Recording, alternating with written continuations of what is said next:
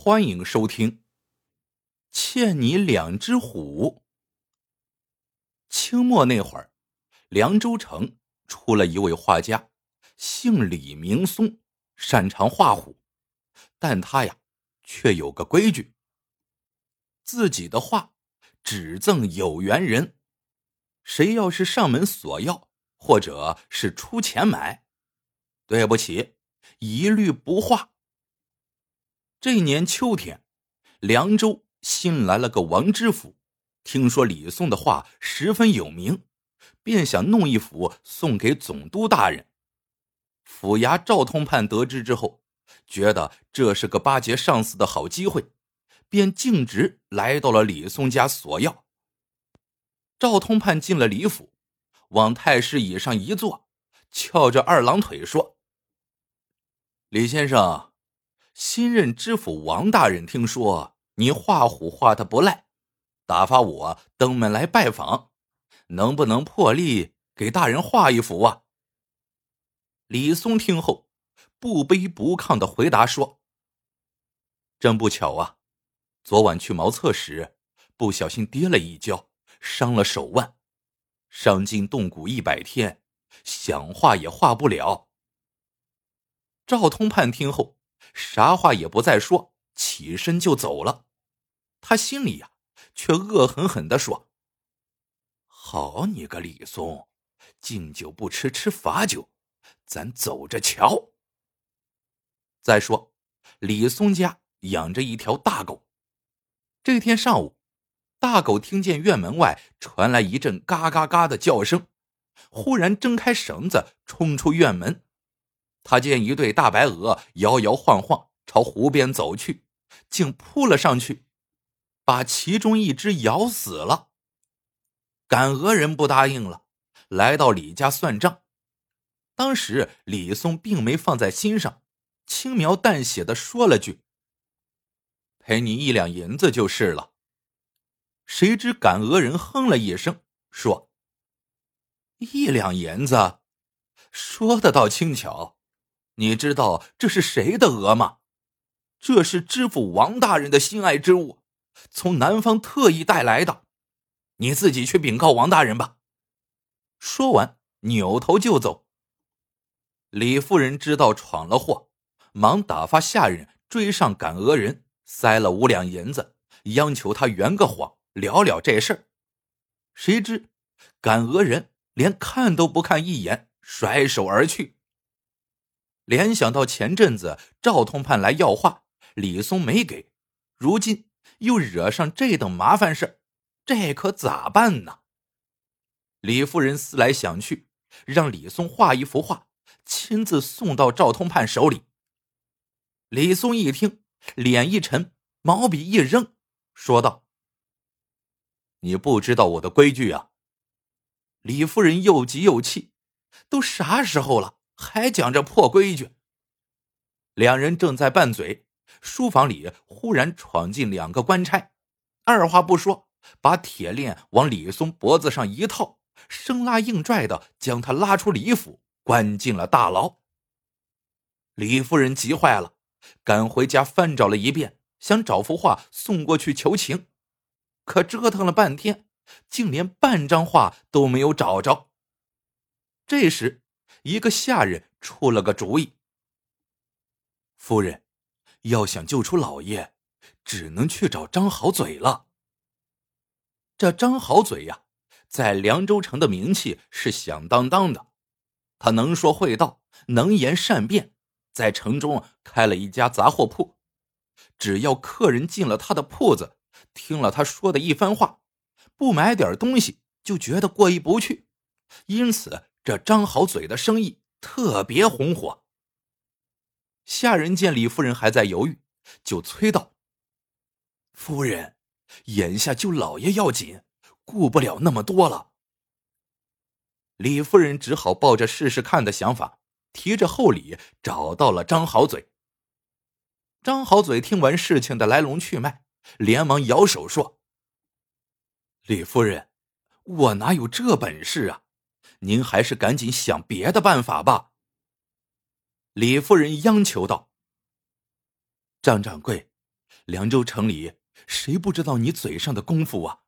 只要能把我家老爷救出来，提啥要求我都答应你。”张好嘴低着头想了想，说：“那我就试试吧。要是救出李老爷，赠我一幅画便成。”李夫人自然满口答应。到了审案的时候，张好嘴拉着李家的大狗来到了府衙。凉州城的人听闻此事，把大堂里外围了个严严实实，想瞧张好嘴是如何帮李松脱罪的。因为事主一方是王知府，为了避嫌，案子由赵通判来审理。赶鹅人讲完案情之后，李松点头承认有这回事。赵通判听后问张好嘴：“张掌柜，你还有啥话要说吗？”张好嘴笑眯眯的点了点头，把大狗牵过来，问赶鹅人：“咬死大白鹅的？”是这只狗吧？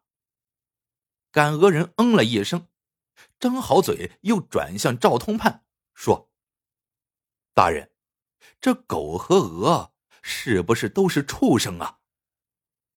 赵通判愣了一下，说：“是啊，你什么意思呀？”张好嘴呵呵一笑，说：“大人，既然是畜生之间的事，是不是就跟人没关系啊？”如果非要把人再掺和进来，传出去，可就贻笑大方了。说大人您是人畜不分，是不是这个理儿啊？围观的人听后哄堂大笑起来。赵通判的脸立刻变成了猪腰子，半天说不出一句话来。张好嘴又指着大狗说：“大人，这畜生就交给您了。”要杀要剐随您，要是没别的事，我和李老爷就先走一步了。赵通判没有办法，只好眼睁睁的看着两人离开了府衙。一出府衙，李松冲着张好嘴做了一个揖，扭头就走了。回到家后，李夫人把答应送张好嘴画的事情说了出来，不料李松却挺着脖子说。你答应人家的，你去画去。李夫人听后哭笑不得，她见李松死活不答应，只好想了个办法。要不这样，你先给张掌柜写个欠条，这样既不坏了你的规矩，也好让我给人家一个答复。李松想了想，点头答应了。他提笔写道：“今有李松。”欠张掌柜老虎两只，立此为证。李夫人拿着欠条找到张好嘴，解释了一番。张好嘴好说话，还打趣说：“有这张欠条就够了，李老爷肯定会说话算话的。要是不送，我拿着条子找他要去。”时间一晃过去了一年多，一天。张好嘴的铺子里进来个俊俏的女人，后面还跟个跟班，看样子是大户人家的太太。张好嘴笑脸相迎，女人看上了一只做工精致的玉簪，跟班过来付钱，问张好嘴：“多少钱？”张好嘴回答：“不多，就五两银子。”跟班正掏钱呢。张好嘴习惯性的说了句客套话：“您拿走吧，还给啥钱呢？”谁知跟班一听，立刻把刚掏出来的银子又收了回去。张好嘴一看着急了，搓着双手，陪着笑脸解释说：“哎，我就是跟您客气了一句，小本买卖，要真送，可实在是送不起呀。”不料，那跟班立马就翻了脸。他妈的，跟我耍嘴皮子，说出来的话还能收回去吗？说着话，他把五两银子啪的一声往柜上一拍。信不信，我马上就能叫人封了你的铺子？说完，气呼呼的陪着太太走了。张好嘴一下子愣住了，他心里不踏实，便去找人打听，究竟是哪户人家的跟班，口气这么横。当他一听结果，脸就吓绿了，那女人竟是知府王大人新娶的三姨太，自己这一下可闯大祸了。张好嘴急忙托了个在府衙当差的熟人，当晚提着厚礼去找三姨太求情，但三姨太却连眼皮子都没抬一下，这可把张好嘴急得一宿都没合眼。第二天，张好嘴的店里来了一个官差，他们说张好嘴贩卖私盐，并很快搜出了一大包。张好嘴知道自己呀。这是被人栽赃陷害了，急忙作揖求情，可官差根本就不听，当场查封了他的铺子。事后，张好嘴的熟人过来点拨了他一下，说只有去找赵通判意思意思，才有可能啊把铺子要回来。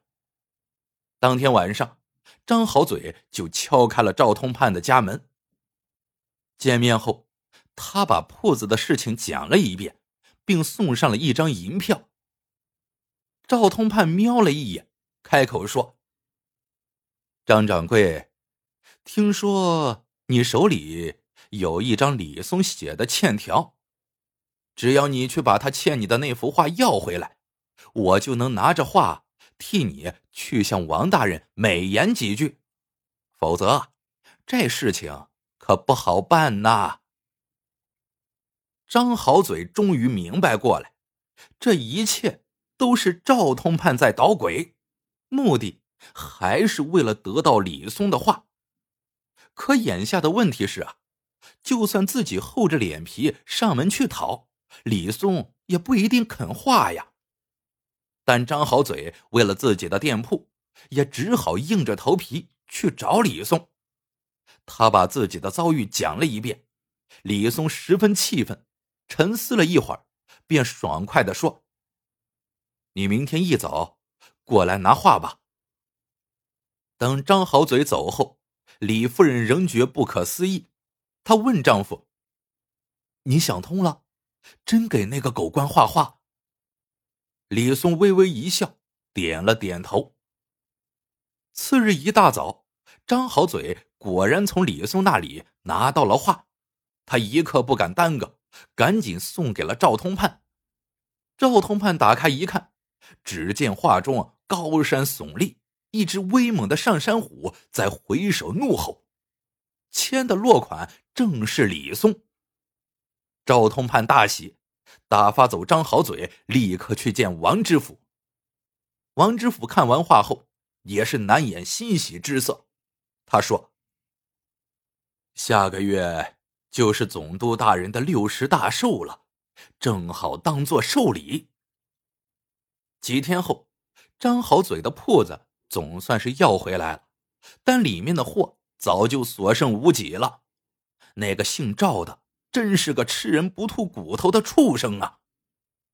半个月后，凉州城里忽然传出一个消息，说王知府送给总督的一幅画捅了娄子。在总督的寿宴上，他送的那画挂出来没多久，落款处忽然多了两行字：“为虎作伥气数尽，狐假虎威寿命终。”总督一看，鼻子都气歪了，好端端的寿宴全被搅黄了。王知府气急败坏的赶回来之后，立刻派人去抓李松，谁知早已人去屋空。王知府便把全部的怨气撒在了赵通判的头上，给他定了个徇私舞弊的罪名，发配到了千里之外的边疆。几天之后，王知府也被总督革了职，灰溜溜的离开了凉州。张好嘴听到消息之后，十分惊讶：这李松究竟用了啥办法呀？竟然能让画纸突然冒出两行字儿来？还让赵通判和王知府都遭到了报应。可惜呀，这个问题已经无人可答了。十年后的一天，张好嘴的铺子来了个陌生人，自称是李松的徒弟，特意来还一件东西。说完，他拿出一个画轴，张好嘴打开一看，竟是李松画的一幅画。奇怪的是，上面除了一湾溪水和一堆乱石，一只老虎也没有。张好嘴问：“上面怎么连个老虎的影子都没有啊？”陌生人微微一笑，说了句“会有的”，说完就走了。张好嘴心想。李松是大画家，今天专门托人送画，已经是给足自己脸面了。于是，他就把画挂在了家中厅堂之上。几天后的一个早上，张好嘴到厅堂，冷不丁抬头一看，一下子惊呆了。只见李松的画上，居然出现了一群老虎，睡觉的睡觉，喝水的喝水，玩耍的玩耍。仔细数了数，大大小小居然有一百多只。张好嘴得了李松《白虎图》的消息，一下子就传开了，人们纷纷来瞧稀奇，不少人上门来买，但都被张好嘴拒绝了。不久，李松的徒弟再次登门而来，说是来拿欠条的。张好嘴好奇的问：“我很想知道。”你师傅用的究竟是啥办法，让画上一下子冒出这么多老虎来？徒弟笑了笑，说：“师傅把柠檬水和米汤掺在一起画虎，画纸干了，老虎才会慢慢显形。”张好嘴哦了一声，又不解的问：“那他为啥送我这幅白虎图啊？”徒弟撕碎欠条之后，回答说：“十年前，师傅欠了你一对虎，这母生子，子生孙，十年过后，不就正好是这个数吗？”故事到这里就结束了。喜欢的朋友们，记得点赞、评论、收藏，感谢您的收听。我们下个故事见。